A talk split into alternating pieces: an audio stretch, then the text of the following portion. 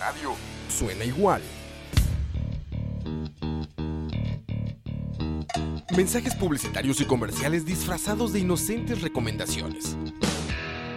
Invaden todo lo que vemos y escuchamos. Además de, por supuesto, compromisos con patrocinadores o intereses de terceros que censuran e impiden que cualquier información o mensaje pueda llegar intacto, puro y sin filtros. Al escucha. Muy pronto, una nueva alternativa a la radio. Solo escucha.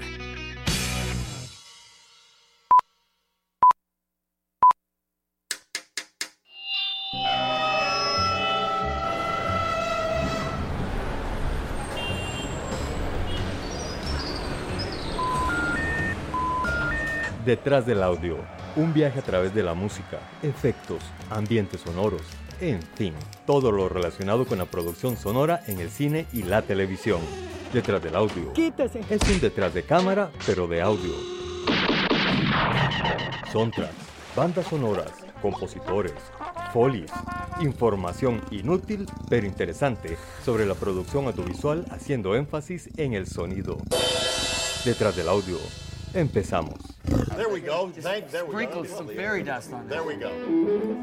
Anything, no, we, that's what it's been, that's what it's been missing. That's what it's been missing.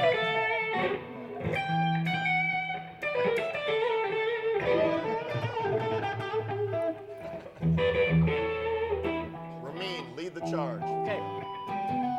One, two, three, four, five, six.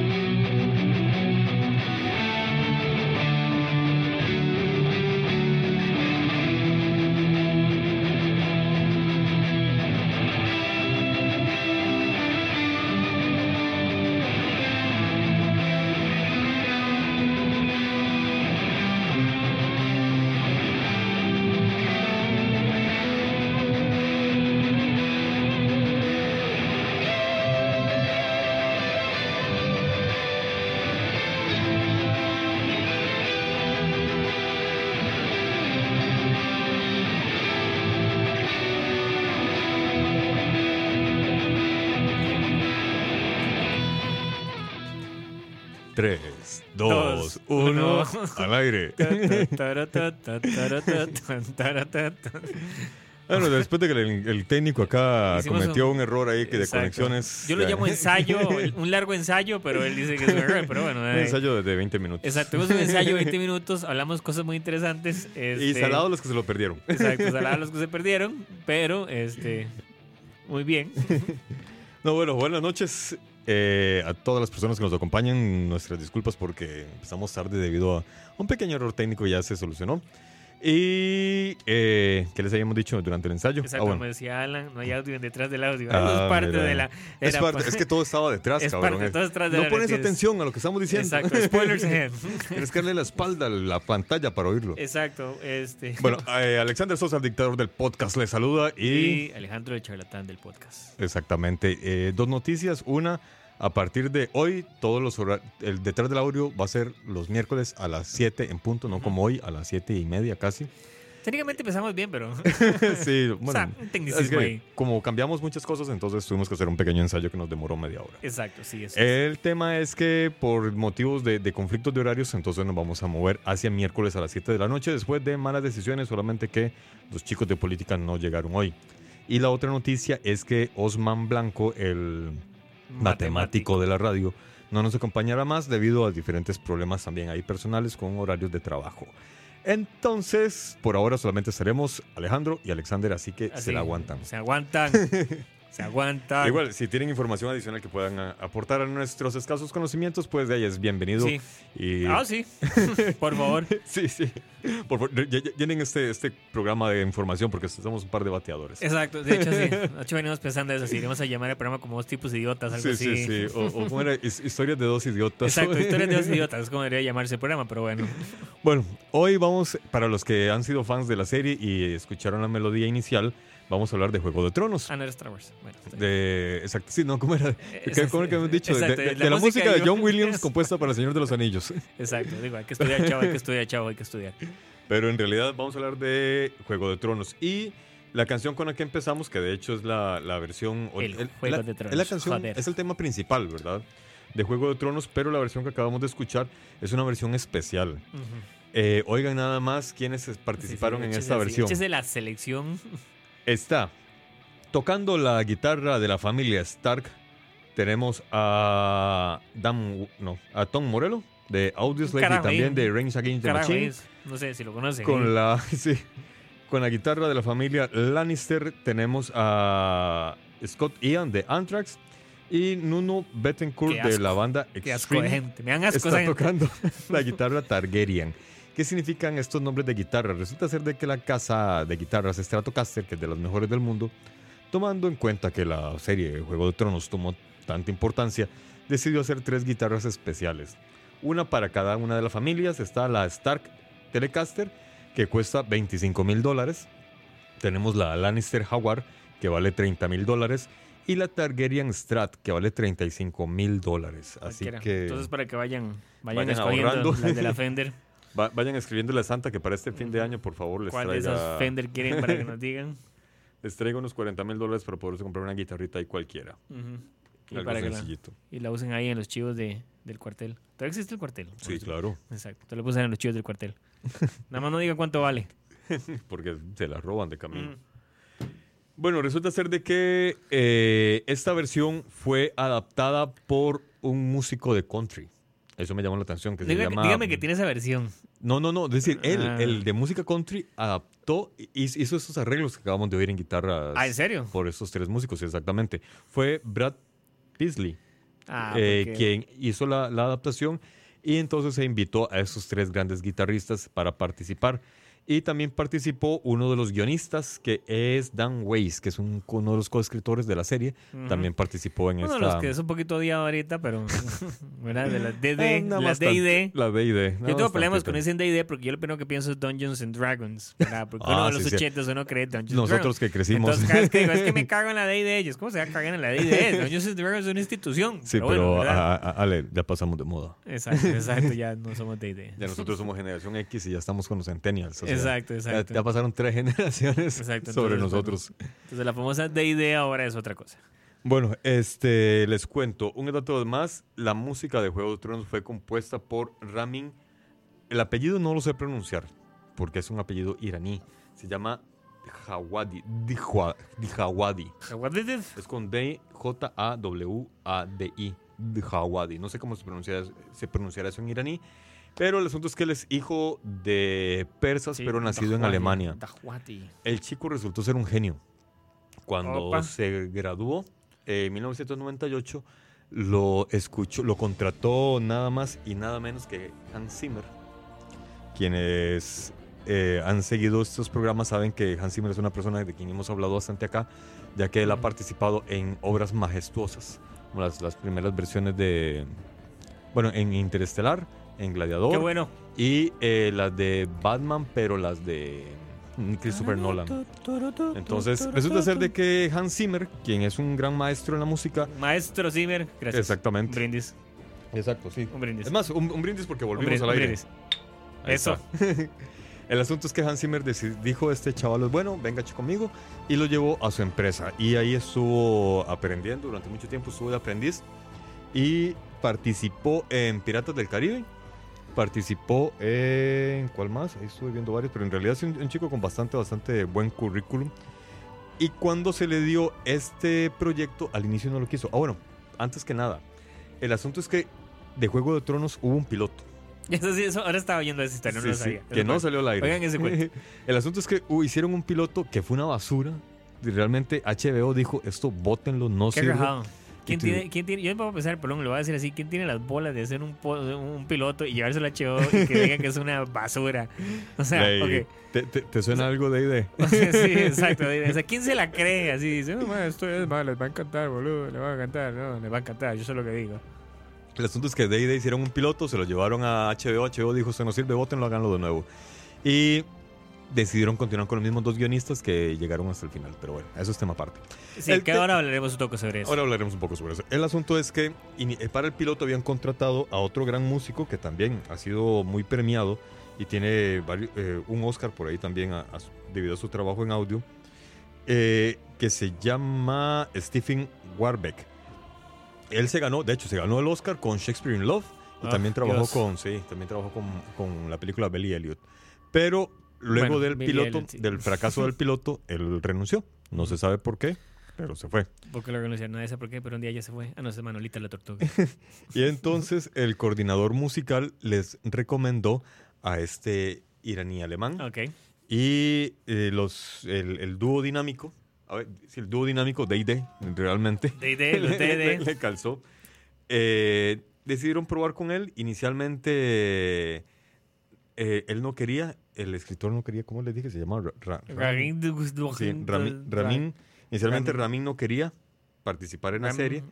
Pero una vez que ya regrabaron el piloto y le llevaron unas escenas, ya le pareció muy interesante el tratamiento, la historia y el tratamiento. Dijo, Ujú. ok, participo. De los libros. Y se involucró, ¿no? De, de- de- de- la grabación. De hecho, no se- de hecho, eh, vieras que me llamó la No atención. se leyó el libro nunca. hubo, hubo actores que no se leyeron los libros porque no querían contaminarse. Comentarios son enormes que se va a leer como mil páginas. Cuento, no me quiero, no me quiero contaminar eso, no me quiero leer mil páginas Sí, de no cuatro libros. Pero los guionistas, digamos, el grupo de guionistas sí se Tampoco lo se lo leía. leyó. No, no, ellos sí se lo leían. Bueno, los últimos no, pero Por eso las primeras cinco temporadas son tan Sí, buenas porque claro. están muy adaptadas al libro. Exacto. Y ahí caemos en lo que estábamos conversando Sí. en el ensayo. En el ensayo de una cosa muy interesante que, que, que- o sea, todo comenzó, el, el, el, el- punto este que estábamos hablando comenzó porque estábamos in- leyendo unos artículos en el que yo lo comentaba a Alex en el ensayo que tuvimos, que lo que decía que una de las razones por las cuales había tenido mucho éxito de la serie Game of Thrones o que había tenido mucho impacto era porque representaba una producción, un producto muy único de esta época. ¿A qué me refiero con eso? Que era algo que nació en esta época, que entonces la generación de ahora se podía identificar con él.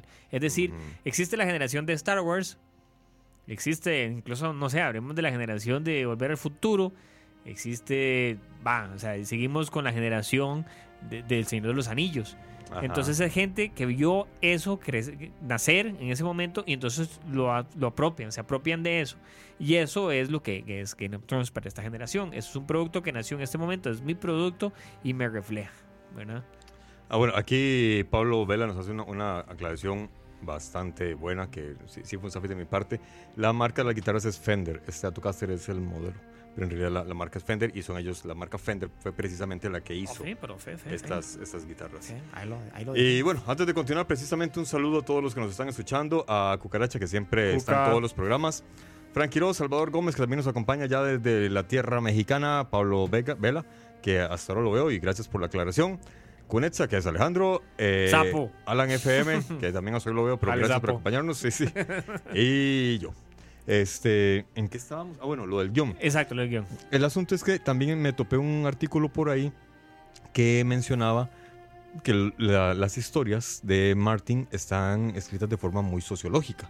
O sea, hacen todo un análisis de, de cómo se comporta la sociedad. Y es más, uno de los detalles que a mí me atrapó de Juego de Tronos desde la primera temporada Ajá. es que un- uno veía, sí, uno veía la, la- l- ca- cada capítulo y, vos- y realmente vos, vos lo comparabas a la realidad actual y se Claro. parecían. O sea, la forma tan corrupta, sucia y depravada como se Ujú. maneja la política en Juego de Tronos es exactamente igual como se maneja en la Los actualidad. podcasts.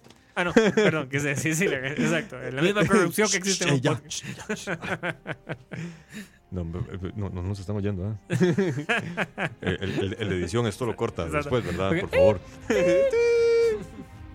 bueno, el tema es este, que, que eh, e- estos libros son muy sociológicos, pero una Exacto. vez que ya los el grupo de guionistas li- liderado por, por- el dúo dinámico, por el dúo y dinámico, Por la talla de D. Sí, ellos le cambiaron ese rumbo y lo convirtieron en algo más psicológico y de acciones. Exacto, que tiene que ver con decisiones de los personajes. Es ahí. Exacto, que es algo que estamos hablando exactamente, Ajá. que era, como decía Alex, al principio es el ambiente, el entorno, cómo afecta el entorno a los personajes y a sus decisiones, pero es el entorno en sí, la sociedad, la que mueve a los personajes a través de la historia. Correcto. En este caso, a partir de los últimos capítulos, es los personajes que tienen ¿verdad? Su, su- su carácter psicológico, sus motivaciones, lo que toma la batuta. Y entonces es donde se siente cambian el entorno. Totalmente. Y lástima, porque realmente tenían un rumbo muy diferente. Mencionábamos dos casos específicos, que era el de Jon Snow y el, El de rey- el Night King. y el Night King, que realmente eran personajes que tenían, iban desarrollando un arco de evolución muy interesante. Claro, porque se fueron construyendo de una Sí. forma con una expectativa que te van creando. Correcto. De, de hecho, el, el, el Night King, ¿desde qué temporada aparece? Eh, sí. Bueno, o sea, aclaremos que en los libros no aparece el Night King, ¿verdad? Ah. Es así, es un personaje de, de la serie. O sea, existe como la, la- la- El mito, la historia. Pero no, no hay una, un- como decir, un, un encuerpamiento, un personaje Ujú. así. Este, claro, pero Ta- También es que están escritos hasta el libro sexto, la falta el séptimo y el octavo. Exacto, que ya dijo hoy que el seguro a más tardar en el 2020 tiene el que sigue. El séptimo. Sí. Sí, es que son libros muy grandes en realidad. Es que por lo menos se le mete carnita, ¿verdad? Sí, sí. sí, sí, sí. Y bueno, y el otro de- también es Jon Snow, que de no evolucionó. Siempre fue el mismo bastardo ignorado. Es que es el problema, ¿verdad? Y aparte de eso tenés una revelación muy importante de lo que es, del- lo que es el, el linaje de del su maje, linaje, su sangre. que ajá. al final de cuentas, vamos de nuevo. ¿Por qué dimos lo nuevo al psicológico? Porque al final de cuentas, la, la situación del linaje de Jon Snow se vuelve simplemente una excusa para generar Correcto. un momento psicológico en, en la, en, la, en la reina loca, porque así es como la vamos a llamar. ¿Verdad? Y salados a todos los que les pusieron Daenerys a sus hijos y se Sí. tatuaron a la reina. De, de hecho, hoy buscando información me topé, me topé un, un dato curioso. Tanto que nos reímos y, nos- y- y criticamos a, la- a los nacionales que le ponen a sus hijos, no sé, Usnavi o Adolf Hitler Dios y cosas así.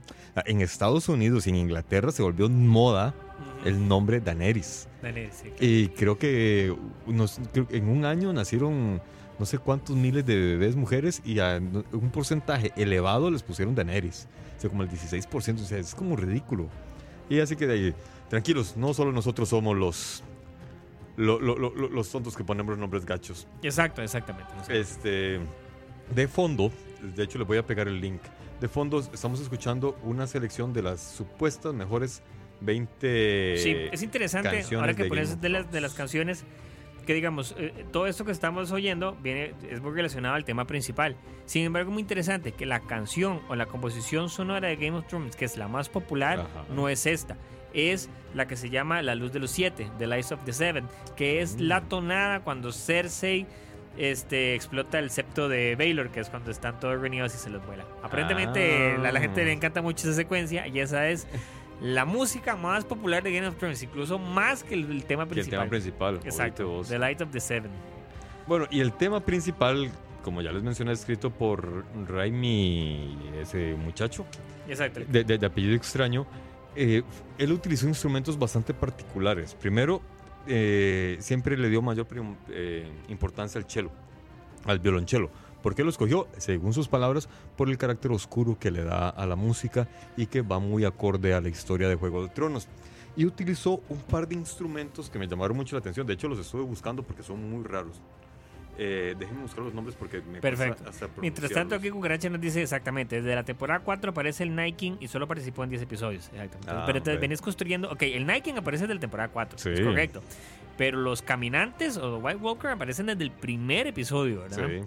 Entonces, desde el primer episodio entendés que hay una amenaza que tenés que estar cuidando. Se viene construyendo el creciendo de lo que representa esa amenaza. Sí. Tenés a King, que es exactamente la máxima representación. Sí. Y sabes que si el más llega, exactamente se va a pasar en todo, básicamente, eso es lo que dicen, ¿verdad? Exactamente. Y lo resuelves en un episodio. Sí, y lo, y lo matan rapidísimo y casi que sin gracia. Es que ese es el problema, eso es lo que yo no entiendo. O sea, tal vez es que, no sé, tal vez uno está un poco acostumbrado o mal acostumbrado y todo el mundo te justifica lo mismo. Es que Game of Thrones es así, no puedes esperar nada Sí. porque todo es muy diferente. O sea, no, pero o sea, tal vez hay ciertas cosas que uno le gustaría un poquito más de narrativa. Y yo tal vez en ese momento, bueno, los que vieron el episodio, genial, los que no, pues salados. O sea, Sí, Salvador, sí, yo sé que te estamos spoileando todo, ok. pero ahí, la vida es así. Exacto. Ah, ya te estamos esperando. Entonces, bueno, cuando Night King le dice a Bran que es el papá, no mentira. No, no.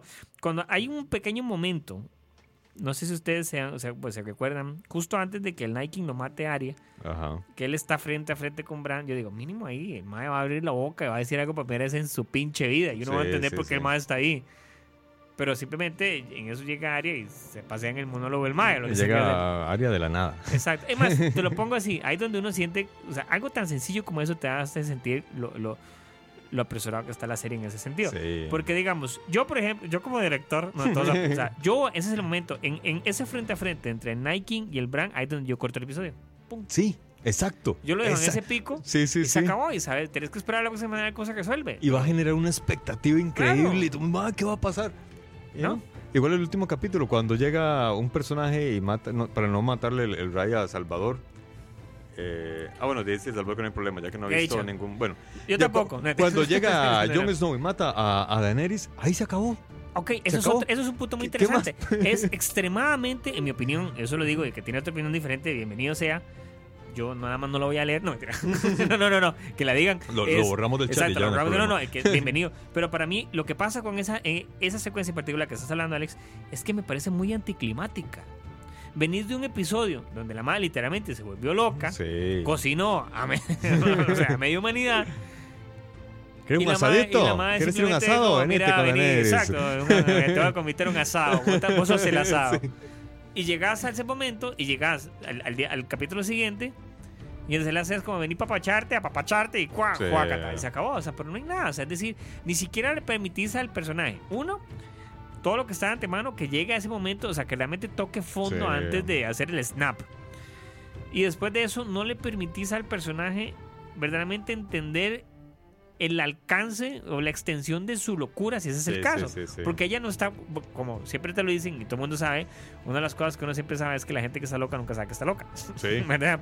Básicamente, o sea, es uno el que lo ve. Como tú o como yo. Exactamente, exacto. Como el par de idiotas que están hablando en este momento, que hicieron un ensayo de 20 minutos, ¿verdad? Pero no es eso, es que estamos locos, ¿verdad?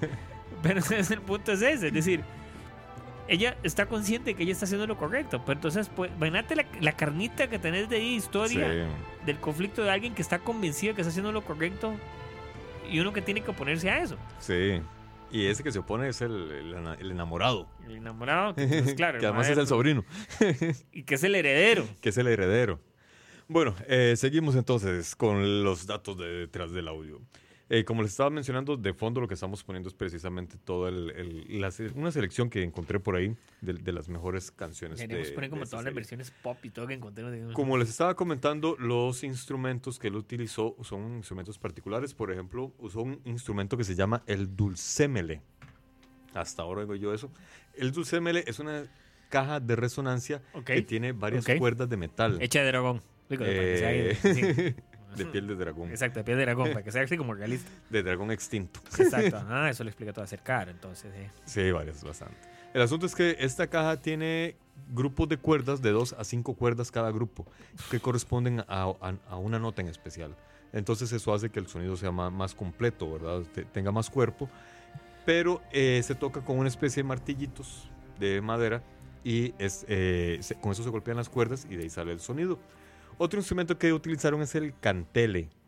El cantele es un instrumento eh, folclórico de Finlandia. De hecho, es el instrumento, Wow. digamos, símbolo de, de los finlandeses.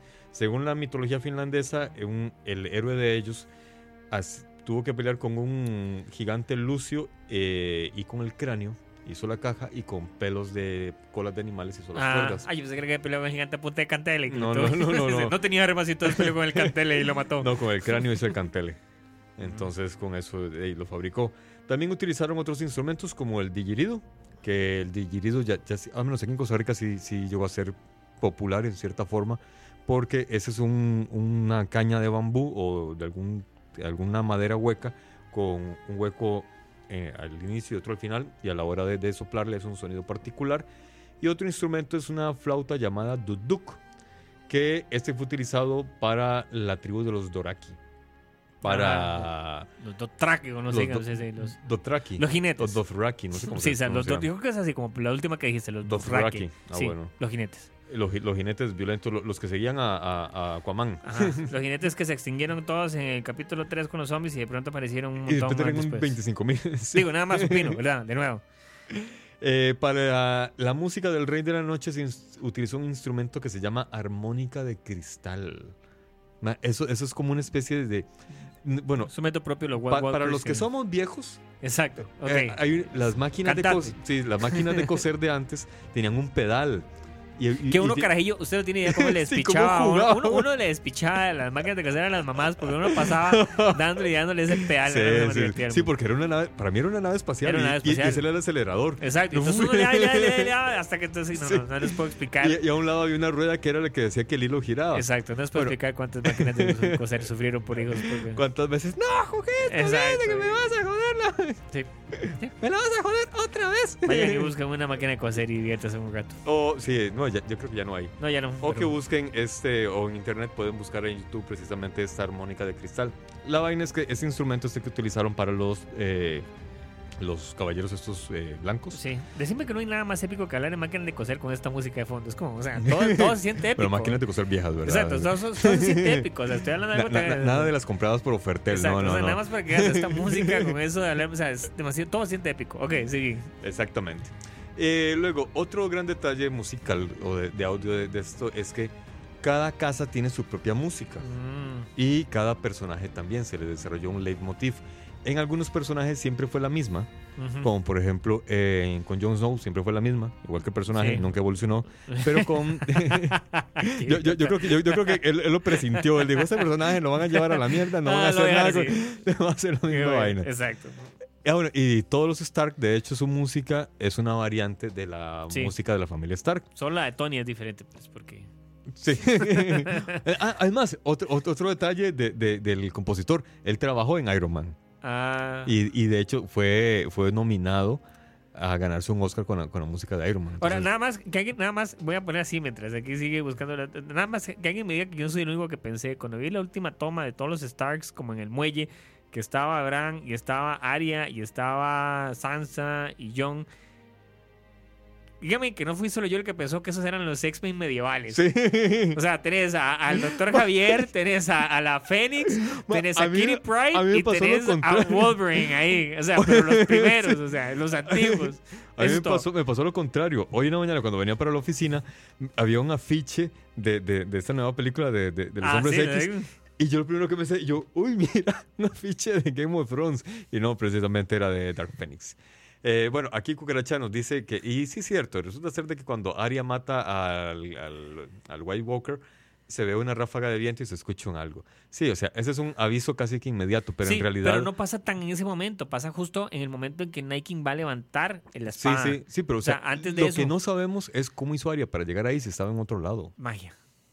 Completamente. Exacto, Ve. hechicero, dirían en Simpson. Cada y- vez que vas a algo sí. eso es un hechicero. Sí.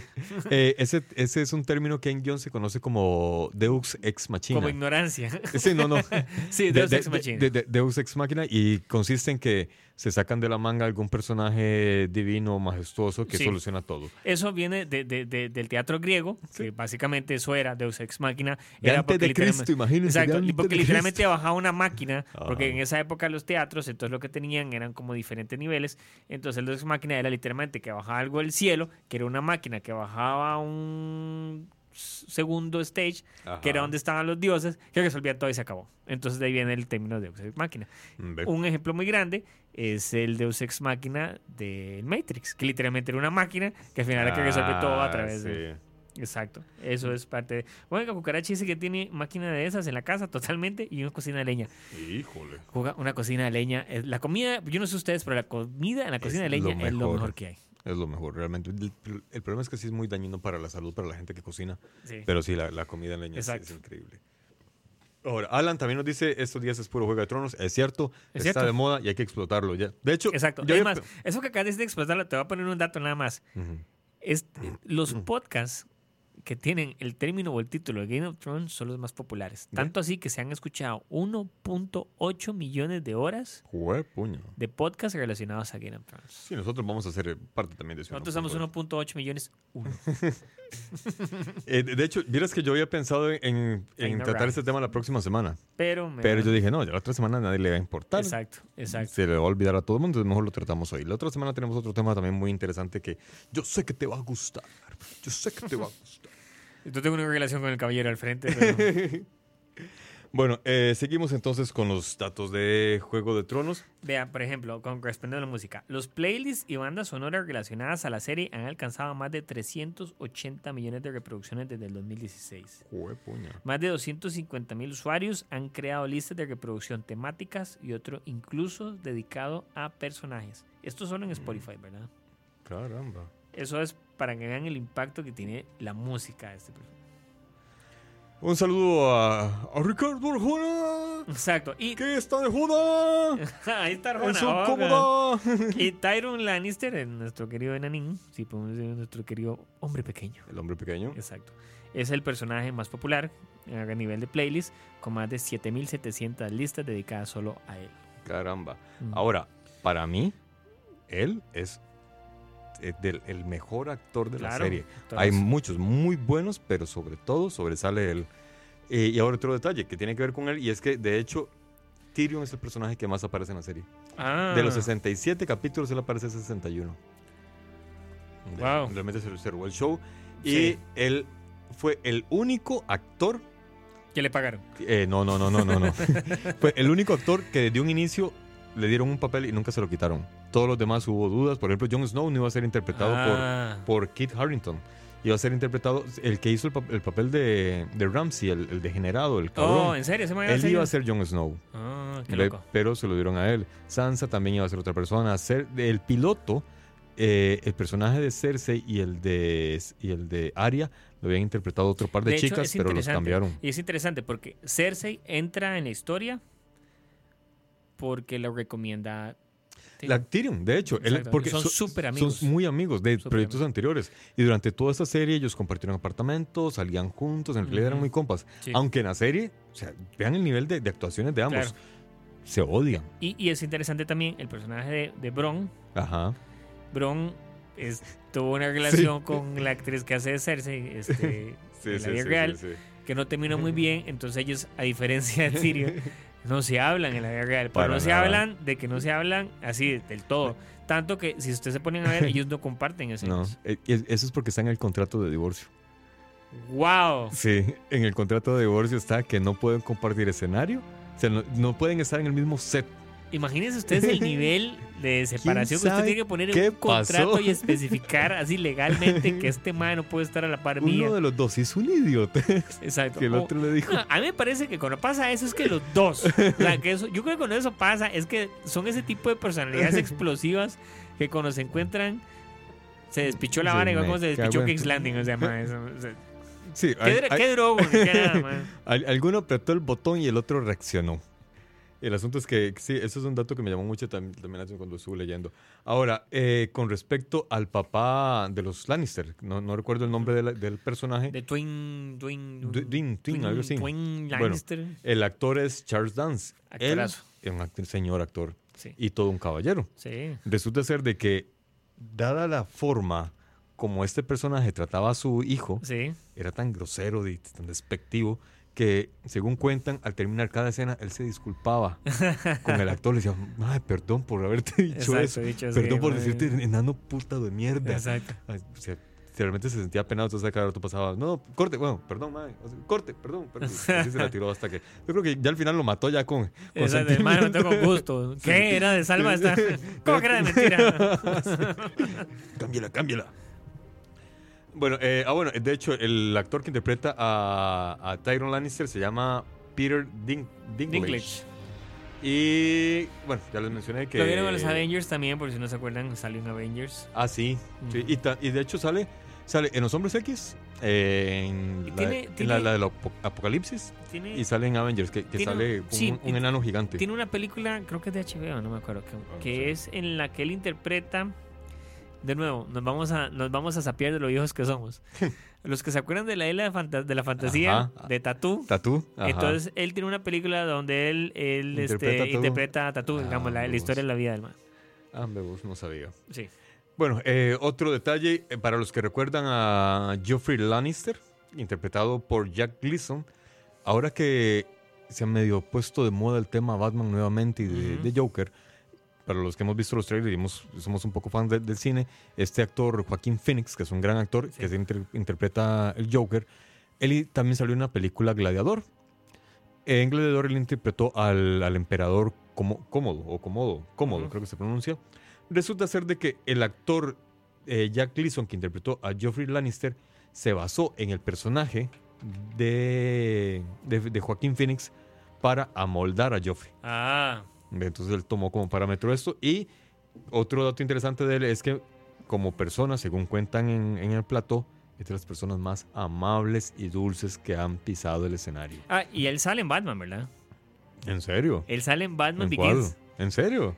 Ah, no Entonces. ¿Ustedes se acuerdan? Hay una escena en Batman Begins cuando es como de los primeros hits que va a hacer Batman cuando él tiene, cuando le dicen que tiene que la droga la transportan como a la barriada, que él está espiando a la parte de un edificio con unos binoculares al transporte y hay un chiquito en el balcón que le dice, Ah, mira. ¡ay, hola! Sí, y entonces sí. él le regala los binoculares. Ese es el bendito King Joffrey. Ah, mira vos. Entonces hay un meme que dice, ah, si Batman lo hubiera matado en ese Sí. momento, ¿verdad? Si se hubiera dado cuenta de la maldad que tenía ese niño, ¿verdad? Exacto. Sí, Sa- Sansa se hubiera evi- evitado muchos líos. Exacto. Bueno, un dato que lo apunté porque me dio cólera, lo comenté y eh, hay gente que también dice, ah, no, sí, claro, a mí me dio mucha cólera. Resulta ser, digamos, y, y de hecho ha- hago la pregunta antes de contarles la, la- la historia. ¿Qué, pe- qué pensarían ustedes de un presidente que aprovechando de su poder presidencial habla con un equipo de producción de una serie de televisión y él dice, quiero ser el primero en ver ese capítulo porque soy el presidente de X país? Oh, Y la productora dice, sí, está bien, ¿Cómo le dicen? Prince. no sé. A mí realmente me cayó mal. O sea, ¿por Claro. qué un presidente va a aprovechar de su poder, de su estatus, para ver, para ser el primero en ver Ay, una serie? Pero ¿cuándo ha pasado eso? Jamás. ¿Cuándo Jamás, jamás un presidente, un político aprovechando Un su poder político. Pero es Sí, no, ridículo, mae, nunca. o sea, mae. Del cementazo no ocurrió, nunca. No, no, señor. De la plata de la caja, jamás. A mí me gustaría saber qué significaría, por ejemplo, un término como el cementazo, así como una área de pornos. uf. Mm, hay que hacerla. Exacto, el Hay que cementazo. hacer casting, chicas. Exacto, Vamos a versión hacer porno, el cementazo. Bueno, resulta ser de que el presidente Obama, o expresidente Obama, en su estupidez presidencial, como era gran fan de la serie No. y tenía in- intriga por ver qué iba a pasar por Jon Snow, pidió ser el primero en ver el primer capítulo lo de la sexta temporada y lo dejaron Ay, verla. qué banano. Sí, re- realmente me parece un abuso. Pero bueno, para muchos, ay, sí, claro, siendo presidente lo hubiera hecho. Mis huevos, eso es incorrecto. Eso se llama Abuso abuso, de poder. abuso de poder. Eh, bueno, volviendo a cosas serias e importantes, dejando al expresidente que se ganó un Nobel, un Nobel de la Paz injustamente, volvamos a Sí. Juego de Tronos. Exacto. sí, es que, mae, siendo el presidente que más bombas lanzó un país, le dan un Nobel de la Paz. Eso me parece raro. A mí me hace gracia. Yo estoy seguro que ese man llegó a la choza y le dijeron, ma, te ganaste. Yo, ¿Yo? ¿Qué? ¿Cómo? ¿Cuándo? ¿Ah? ¿Cómo? ¿Ah? El típico meme, meme del mae que hace, ¿ah? Ma, pero, ma, pues ahora. Sí, sí. ¿Qué Pues ahora. Lo guardo. Y mi chilo vamos a guardarlo, un payaso, guardalo. O te vuelvo a pegar. Sí, sí. Te dejo los ojos negros del vergazo que te doy. Desde aquí Salvador dice, eh, bueno, vamos, vamos a todos. Eso, eso es lo que me dijeron en mi oficina. Yo digo que no, yo a ese cabrón no le perdono ni un... Para mí, Obama es tan malo como Trump, pero bueno, eso es criterio propio. Bueno, dejemos la política a un lado, por favor, que me reviento. Eh, sigamos eh, para poner otra canción por acá. Vamos con la canción de... Esta es de la... De la... eh, de la- de- ¿Cómo se llama? De la estación 4. ¿De cómo se llama? Puta. Temporada 4. Temporada cuatro. Stage 4. ¿Cómo dicen ustedes en español? No entiendo yo el idioma. La No hablo cuatro. mucho. La temporada 4, aquí está. Igual estación, estación Senado Radio. Eh, el asunto es que realmente la serie esta fue, o sigue siendo, y no sé por cuánto tiempo será, la Ujú. más cara filmada para televisión. El presupuesto inicial era de 50 a 60 millones de dólares, pero ese presupuesto subió para la sexta temporada que costó 100 millones de dólares. O sea, Sí, es que cada episodio era una película, ¿verdad? plata, cada episodio es una película, es correcto. Y mae, el vestuario, locaciones, actores, O sea, todo, Sí. en realidad todo, todo está muy Los dragones. Los dragones. De los dragones tengo información muy, muy interesante Oye, también. Es, es muy interesante eso cuando hablan, porque si te pones a ver, tener la tecnología para desarrollar los dragones, pero resulta que era más difícil animar al perro, a Ghost, bueno, al lobo, a Ghost, a nivel técnico. Entonces la gente dice, Por el pelo, tal vez. exacto, mundo pelea Ajá. que porque el, perro, el, el lobo no sale tanto. Entonces dicen, es que técnicamente es más difícil animar a Ghost Claro. que al dragón por el asunto del pelo. Entonces Claro. ellos tomaron la decisión a nivel de técnica de eliminarlo o sacarlo lo menos posible porque era muy complicado para ellos. Y por eso Jon Snow luego se despide de él para que... Ahora, yo tengo una, una- una- pregunta con respecto a eso. Es, es muy interesante esto, es decir, pero cuando tenés una serie que cuesta 100 millones de dólares, ¿cómo es que te permitís esos errores que se han visto? O sea, es decir, yo, o sea, ¿me entienden? O sea, porque está el, la famosa, el famoso vaso de Starbucks Ajá. y en el último capítulo fueron las botellas de agua. ¿Qué pasa? Errores. Pero, ¿cómo? Errores, realmente errores. es que, exacto, o errores exacto. premeditados para hacer publicidad. Es que eso es lo que digo yo, exacto. Mira, el, el de la botella, sí, yo creo que sí fue un error porque está medio escondida. Exacto. Y Pero el vaso no. el, va- el vaso lo pusieron ahí. De hecho, el vaso está puesto tan intencionalmente que es fácil de borrar. Es como un easter egg. Ma- e- es- ese vaso en, un- en una productora como la nuestra, chiquita, y de gente no tan, no, no- no tan increíblemente dotada como en Sí. esas productoras gigantes, ese vaso lo borramos en menos de media hora, carajo. O Correcto. sea, ellos no lo, no lo borraron porque no quisieron, era plata. Starbucks dijo, ¿por qué no ponen un vasillo ahí? tacatá, y les doy ta-". Correcto. Están en déficit por la producción. Vienen que yo tengo platilla que me sobra para publicidad, yo, papel. yo pienso lo mismo. O sea, a mí me parece que eh, es un error, no sé, no, no me parece que es un error. y No, no, menos no, a- a eso- de nuevo, a eso voy. Una producción con tanto dinero, con tanta gente trabajando, cuidando todo. O sea, es que, Sí. entiendan, hay alguien que se llama encargado. ¿Cu- ¿Cuántos Vea, filtros hay? En producción hay algo que se llama el encargado de continuidad. Ajá. El encargado de continuidad es que cuando usted hace una pausa en una película, el más se encarga de que cuando se vuelve a grabar, porque hay veces que se tienen que mover las tomas y las cámaras y tenemos que volver a la gente a acomodarlos en su lugar, todo esté exactamente en el lugar donde estaba, porque tiene que haber una continuidad. Correcto. Que si el mae dejó el vaso en una esquina, cuando vuelven a cambiar ese de, de encuadre, el vaso esté en esa esquina. Que si el tipo tenía el brazo arriba en ese momento, el mae va a tener el brazo arriba y el... Alguien tiene que estar chequeando la imagen y saber que ese vaso está ahí. Exactamente. Por consiguiente, no es lógico, simplemente, en mi parecer, que simplemente se les vaya, ay, sí, qué raro. oh, oh, oh, oh". No, no, no, no. Eso re- realmente no, no fue un error. ¿Cuántos filtros pasan? O sea, está el director, está el productor, Correcto. está el de continuidad, está, Está el, el director, el director de fotografía, está el de HBO. Luego, eso lo llevan a edición. Está el editor, está el asistente de edición, O está sea, el, tiene- otra vez el director, el, que- productor, que lo tiene que colorizar. el, el colorizador. Luego, se lo tienen que llevar a revisión, lo tiene que Hasta el revisar otra vez el. Hay un director, que el de tiene que estar en audio. montando, haciendo el folio de. Exactamente. O sea, es decir, hay, Hay mucha como gente. 10 filtros para eso. Es imposible que eso haya sido un error. Eh, acá Ricardo Arjona nos recuerda a Macri, el presidente argentino, que bueno, sí, también ese es otro gran, Mm. otro gran corruptazo que también se hubiera Exacto. prestado esas cosas. Exacto. Eh, Dice, bueno. el otro día vi una peli, dice Arjona, el otro día vi una peli que en cada toma el cigarrillo, el vaso y la botella estaban distintos. Mírense, o sea, no tiene- o sea, sí, la magia del cine, ¿verdad? Cada corte. Eh, ahora, ahora, hay un detalle. Por ejemplo, eh, Coppola, Francis Ford Coppola, Sí. él dice que la continuidad es la preocupación de los tontos. Mm, Ahora, mm, Él se refiere más que todo a detalles insignificantes. Por ejemplo, si estás grabando una escena en la que hay varias tomas de alguien con una jarra tomándose una cerveza, y de repente en- entre toma y toma la cerveza va bajando y le vuelven a servir y así. Esos errores digamos que son permitidos porque no llaman la atención. Sí. Pero ya errores como los que se ven en Juego de Tronos, por ejemplo, bueno, lo que él menciona, que un cigarro de repente lo tiene en la mano izquierda, luego en la derecha, eso sí ya es muy visible, sobre todo si es el personaje que está hablando. Claro. En el caso Si la del juego, atención está en él. Sí, totalmente. entonces ahí sí ya muy llamativo. Eh, en el caso de Juego de Tronos sí incurrieron en errores de continuidad, pero a nivel de Sí. básicos. Ve, de repente, por ejemplo, en este último capítulo llega Jon Snow, se topa a Gusano Gris, que está ejecutando eh, soldados eh, Lannister. Eh, se pelean entre ellos. Eh, Sir Davos le dice a Jon Snow, no, vamos a hablar con la reina sobre esto. Jon se va con Sir Davos, hacia- van hacia donde la reina, llegan donde la reina y a Gusano Gris, que lo habían dejado atrás asesinando gente, de repente ya estaba ahí. Magia. Es como, puta, son gemelos, weón. Bueno, aquí dice Primo Cucaracha, también se han visto cámaras, cargadores de teléfono y espadas o cuerpos. Y eso, no, me- y eso me Ah, recuerda a la espada en la batalla de los bastardos. Acuérdense Sí, la espada, la espada de Hule, Dios mío. Sí, parece un boli hule, vaina, Es un boli. Pa- pa- parece la, la- no, es que estaba, yo creo que estaba haciendo un, un ¿cómo se llama? Un homenaje a, Julio Zavala. No, A Julio, a Julio ah, Zavala cuando imitaba a Prince con la guitarra Exacto, inflable. que la movía para todo lado. Es increíble, es cierto. Hay una escena en Avengers cuando llegan al aeropuerto, cuando estacionan y cuando bajan las sombras están distintas y no coinciden la línea de marcas del estacionamiento. Ah, ese no me he fijado.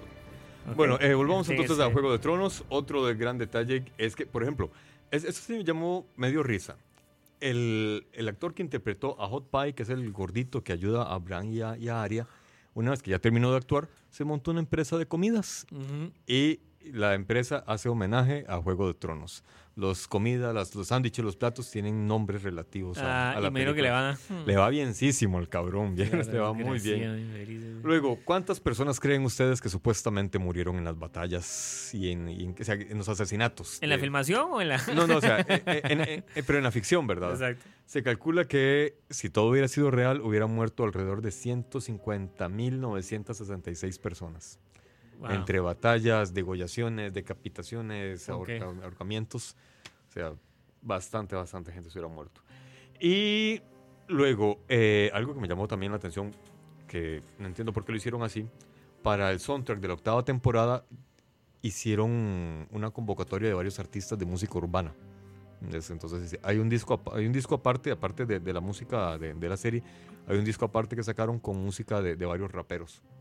Ok. Entonces, para los que les gusta ese género, pues ahí están invitados a buscarlo. Nada como un buen rap mientras uno va caminando por las calles de King's Landing. Exactamente. Nada más relajante que oír un buen A rap. mí en realidad no me llamó mucho la atención los nombres que aparecen ahí, pero son de, de- de músicos de la nueva generación. Yo soy de la vieja, entonces no, me- no me llama la atención. Exacto. Gracias por ponerle esa forma. Sí, ahora. Qué eh, elegante, qué elegante. sí, sí hay un dato curioso que, por ejemplo, el cantante de System of a Down, Serge Tarkian, aparece también cantando en una de Tarkin, ese man tiene apellido de, de, de, de, de personaje Eh, de eh, Game of Thrones. Él es, él es de, de- de esos países. Exacto, Tarkin. Eso es como de la, de la casa de los Tarkin. Este, vean, vamos a dejar sonando un momento la canción a alto volumen, o bueno, o vale, nos- No, no. te encargas de acá. Es que tengo que ir al baño en una carrera. Ah, ok. O seguís conversando. No, ¿Tenés poner la música en volumen porque... Ya vengo. bueno, niños, ya.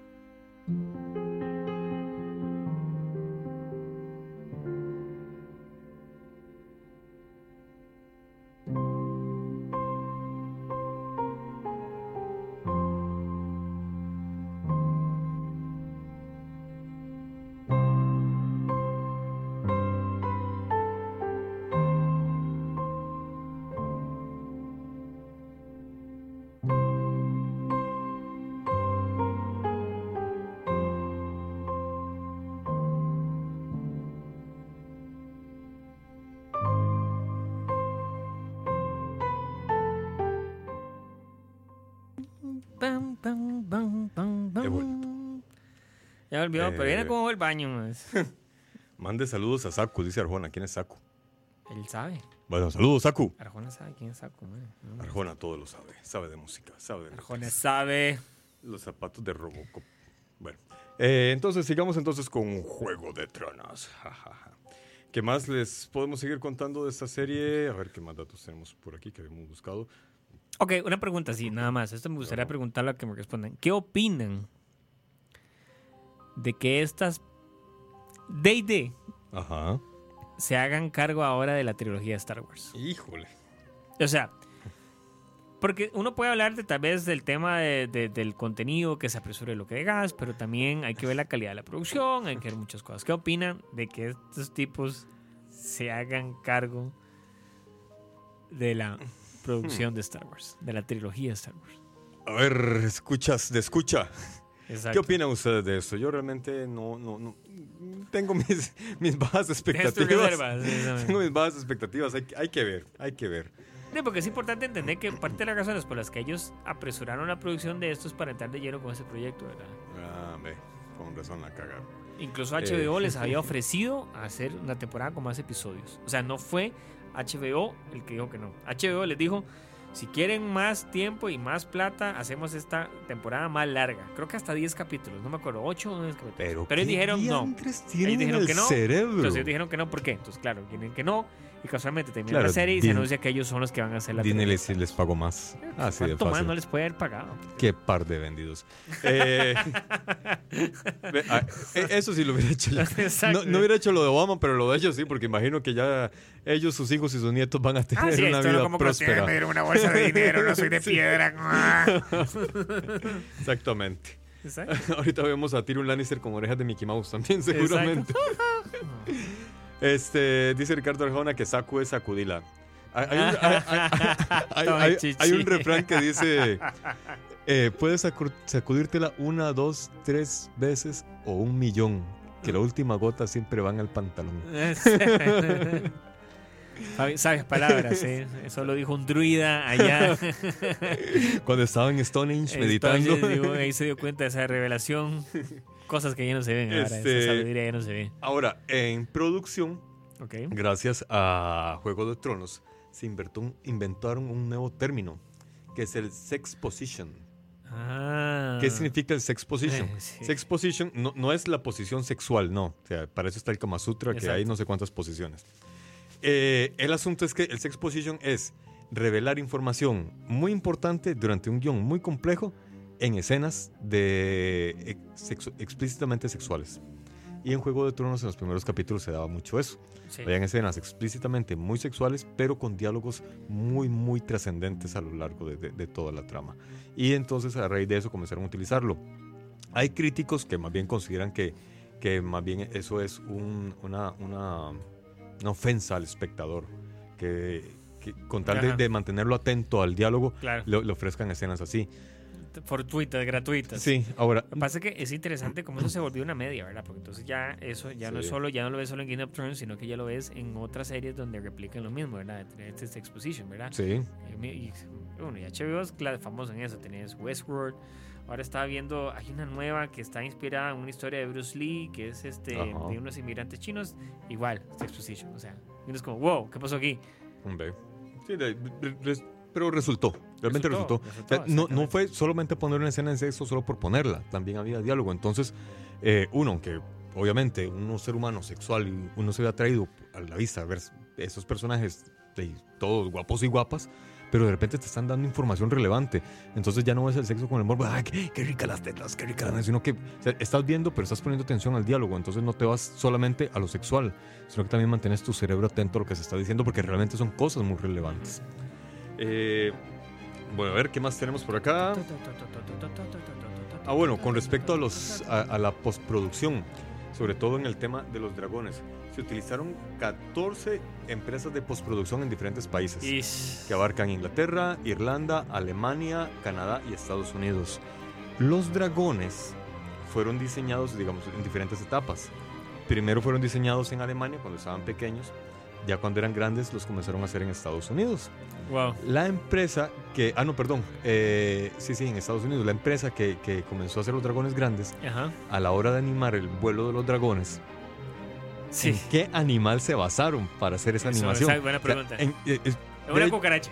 mae, casi, casi tan ridículo como eso. No me diga. Agarraron una gallina, Eh, No. la grabaron y dijeron, así se va a mover el dragón. Vamos a tirar volar". una gallina del techo viendo la y eso es un dragón. Wow. y, y así fue como hicieron la animación de, de los Wow. dragones volando por medio de gallinas. Wow. Ahora, ¿por qué? Resulta ser de que los dragones, si realmente hubieran existido de esa forma, como los pintan en Europa Sí. y como lo vemos en la serie, era imposible que volaran. Sí. Porque, Por el peso. por el peso, exactamente. Ujú. Las gallinas por eso no vuelan. Porque su tronco es demasiado grande para el tamaño de sus alas. Por eso las águilas vuelan tanto. Porque las águilas a lo largo, extendiendo las alas, pueden llegar a medir más de dos metros de largo. Ajá. O sea, son enormes. Los dragones no. Entonces, para que un animal así pudiera volar, hubiera tenido que tener literalmente como dibujan los dragones los chinos, que es una serpiente, así un gusano largo con unas alotas. Así debieron haber sido los dragones, pero no son tan O sea, los comerciales. están avanzados. Sí, exactamente. Pero no son tan comerciales, no son tan llamativos.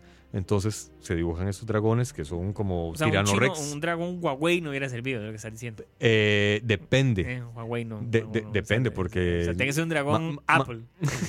Pero más bien, si hubiera sido un dragón Huawei, sería la puta madre, Exacto. güey, Sería eso- lo mejor. eso- exactamente, es lo que quiero decir. y tendría, el, Exacto, y tendría el gracias. dominio del planeta. Exacto. Si, hubiera sido, si le hubieran dado pelota al dragón Huawei, ¿verdad? En vez de eliminarlo. Es- tendríamos cinco dragones en lugar de uno. Exacto. Pero bueno, eh, no se hubieran muerto ¿Qué tan sé, fácil. qué sé yo de dragones? ¿Qué sé yo de dragones? Digo.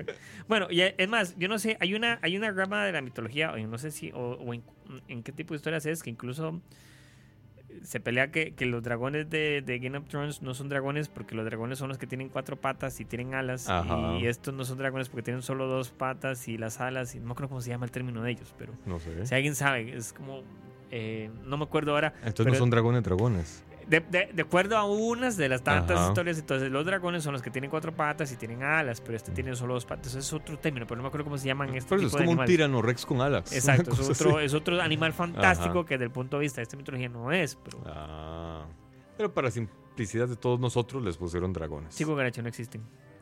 Ah. El dragón de como... eh, Ah, ese es otro animal, pero ese no vuela. no, Ese nada más te envenena y te mata. este te pero- envenena a punta de bacteria, Sí, literalmente a punta sí. de bacteria. Exactamente. Eh, bueno, Cucaracha dice que, que son capaces de hacer algo bueno. Ahora, sí son capaces de hacer algo bueno porque si a ellos les dieron este proyecto es porque ya habían hecho proyectos Claro. antes y les había ido muy bien. Ellos habían estado, creo que con los Hombres X, si no recuerdo con qué otra historia, y les había ido Ah. muy bien. Sí. Por eso fue que les dijeron, ok. No, igual también, yo creo que hay, hay más que yo creo que un- a lo que se dan cuenta en este negocio es, hay tres cosas que me parecen. Uno, que tenés que hacer algo bien. Sí, Uno. Dos, tenés que saber venderte. claro. Y tres, que me parece más importante de todo, tenés que estar dispuesto a acatar las órdenes de una productora muy grande que te va a decir cómo quieres hacer las cosas. A ver, si HBO me dice, baile de un pie con el, el dinero Exacto. que da HBO, Entonces, adivina. cuando son producciones como Marvel, como son Star Wars, cuando Disney va a tener mucha injerencia en la producción y te van a decir, no quiero que esa secuencia la hagas acá, quiero que metes un gallo con tres patas cantando con un micrófono. Y ahí es donde Uno tu, tu pregunta, ¿de qué conflicto color? como director, exacto, exacto. Entonces pregunta, ¿de qué color o cuánto? Solo uno, Sí. puedo meter tres. Ahí tengo el más de producción en la compu Sí, haciéndolos sí. y nada más lo replica. O sea, ese es el punto. Y eso es una de las cosas que ha influido mucho y se, y se, se critica se comenta, sobre todo mucho en la parte de Marvel y ahora con Star Wars, de la disponibilidad de estos directores. Está bien, hay mucho director que entra muy joven, pero con los directores, directores más grandes y más conflictivos, muchas veces se salen porque tienen diferencias creativas. Sí, ¿Por qué? Por lo mismo, porque no están dispuestos a seguir los pasos y las especificaciones que tienen. Entonces, estos más de ID, ellos tienen que saber a lo que van. correcto. Sí, sí, por fuerza. Exacto. Pero también saben cuál es el cheque que les va a llegar. Exacto. Por ejemplo, el caso más grande de estos era Blake Edwards, que, Edwards, que Blake Edwards es el director de eh, Rogue One. Ajá. Él empezó dirigiendo Godzilla, ¿verdad? Y es muy interesante. El Road One de, de estas últimas películas para mí es la mejor. Claro, pero Rogue One él no la dirigió toda, casi que él no dirigió la Mm. mesa.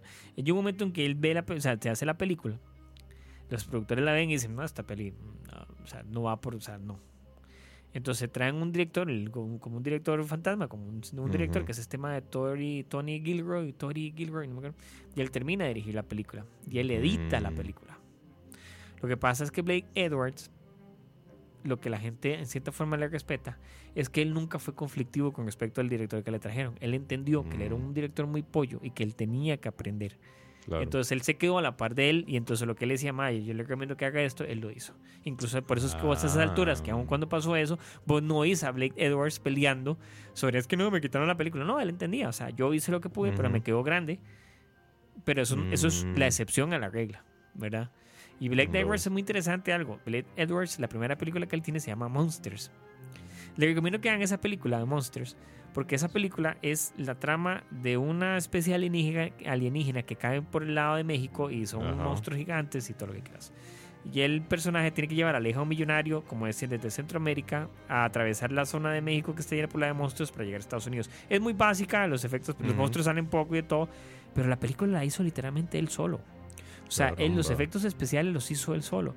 La peli, los diálogos, él los grabó a escondidas. Incluso a veces él ponía la cámara en un carro y ponía a la gente a actuar. Él, él grabó en Costa Rica. Si ustedes ven, hay unas escenas que son grabadas ahí en, el, en, en la estación del ferry de Punta Arenas Ajá. y los maes salen con imperiales y los maes ponen actores que son gente de Punta Arenas a actuar. Uy. Y de esa peli él salta a Y, y Godzilla. le pusieron Acapulco, Costa Rica. Exacto. Y de esa peli él salta a Godzilla, por lo mismo, porque él hizo monstruos. Ah. Y de Godzilla pasa a Star Wars. Ah, vos. Para que vean por lo que digo de los directores jóvenes que tienen prometen, pero que también son gente que se adapta. Sí, sí, sí. No, y es que imagino yo también. Hacerse cargo de una producción tan grande para alguien tan novato debe ser muy complicado. Sí. De hecho, yo me he puesto a pensar que si a mí, ojalá en un hipotético caso, si me hiciera famoso y me dieran una producción así tan grande, yo seguramente diría que no. O, o diría, ok, Claro, es pero necesito un director con muchísima más experiencia que yo para que me esté orientando porque no sabría yo cómo Ahora, ahora, coordinar ahora tanto que decís detalle. eso, imagínate. Ahora, ahora pensá, por ejemplo, en el caso de Han Solo, la película de Han. Solo, que tenés estos directores, que eran los directores que habían hecho antes, este, ahí estas, de- de- no me acuerdo, las películas, estas comedias y de todo, no sé qué, y pronto dicen, vamos a pasar de eso a hacer Star Wars. Conste, estos más hicieron Spider-Man Into the, Spi- Into the Spider-Verse, Ujú. que es un sintón, Es un y ahora los más tienen toda la saga de, Star- de, de- de Spider-Man, los más se van a hacer cargo de todo la animado de Sony. Ajá. O sea, los más tienen demasiado talento. No le fue muy bien dirigiendo actores y de todo. La película, los maes, cuando tenían mucho grabado, les dijeron, maes, ustedes no sirven, esta película no sirve para nada. Y se traen a Ron Howard. O sea, Ron Howard. Mm. Pero A entonces es lo que yo le digo también, como vos decís. O sea, no solo, imagínate vos que te digan que tenés que hacer una peli muy grande y con tanto presupuesto. Ahora imagínate este man que llegan y se lo ofrecen, pero tras eso le dicen que tiene solo dos, tres meses para hacerla No y para arreglarla. Híjole. Qué Y la saca. O sea. Exactamente. Bueno, por lo menos es un buen director, ya sabe lo Sí. que hacer, pero el estrés, tiene que volver a hacer todo, lo que diseña, la reedición, la Sí. producción, no. Trabajar con el actor, porque el actor que se dejan solo tenía muchos problemas, supuestamente, de actuación. Él tuvo que traer un coach de acting, entonces, bueno, De, de hecho, no me parece una buena actuación la, No, la- la- la- los guibernos, eso, los guibernos, gracias, cucaracha, los guibernos, criaturas aladas con cabeza de dragón. Ah. Entonces, los que salían en Game of Thrones eran guibernos, no eran dragones. Ah, bueno, y sí, cucaracha, lo lamento.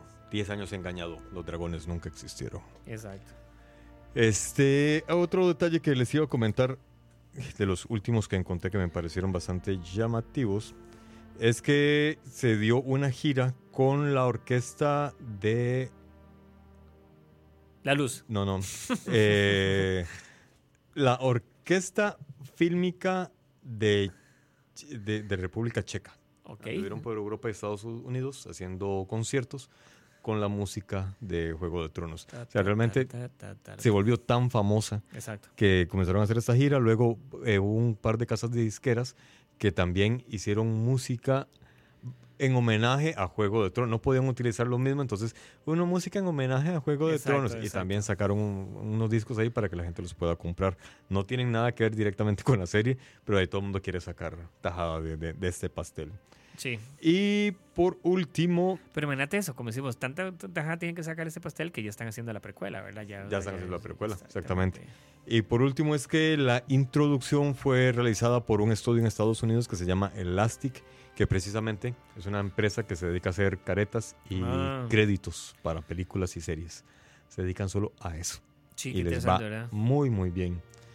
Ustedes se ponen a pensar en todo un proceso de, per- de- de pensamiento a cómo vas a hacer una careta y de todo, qué, usas, qué elementos. eh. tienes que estar empapado de la historia por dónde Exacto, llevarlo. es que tal vez uno no piensa. O sea, uno se pone a pensar que hasta hay una empresa que contratan para hacer los créditos de una película. Sí. Sí, sí. De, de hecho, por ejemplo, los de Marvel son geniales. Sí, los de. Spider-Man son geniales también.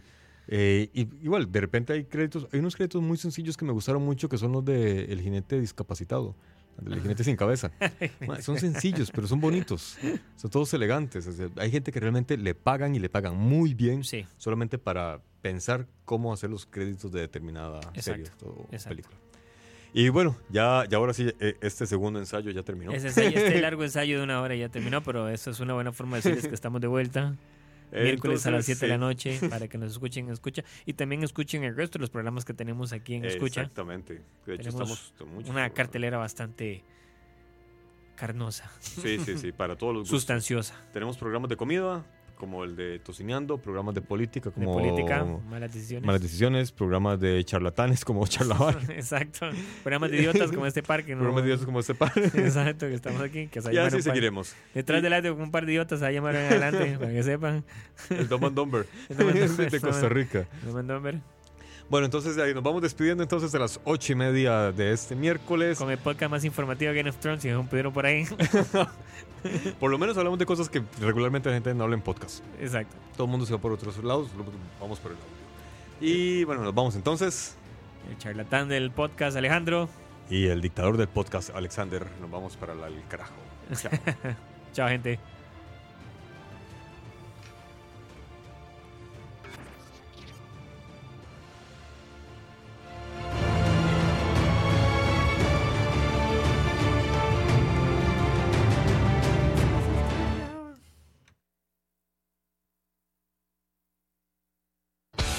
La gran mayoría del radio o la radio suena igual? Mensajes publicitarios y comerciales disfrazados de inocentes recomendaciones. Invaden todo lo que vemos y escuchamos, además de por supuesto compromisos con patrocinadores o intereses de terceros que censuran e impiden que cualquier información o mensaje pueda llegar intacto, puro y sin filtros. Al escucha. Muy pronto, una nueva alternativa a la radio. Solo.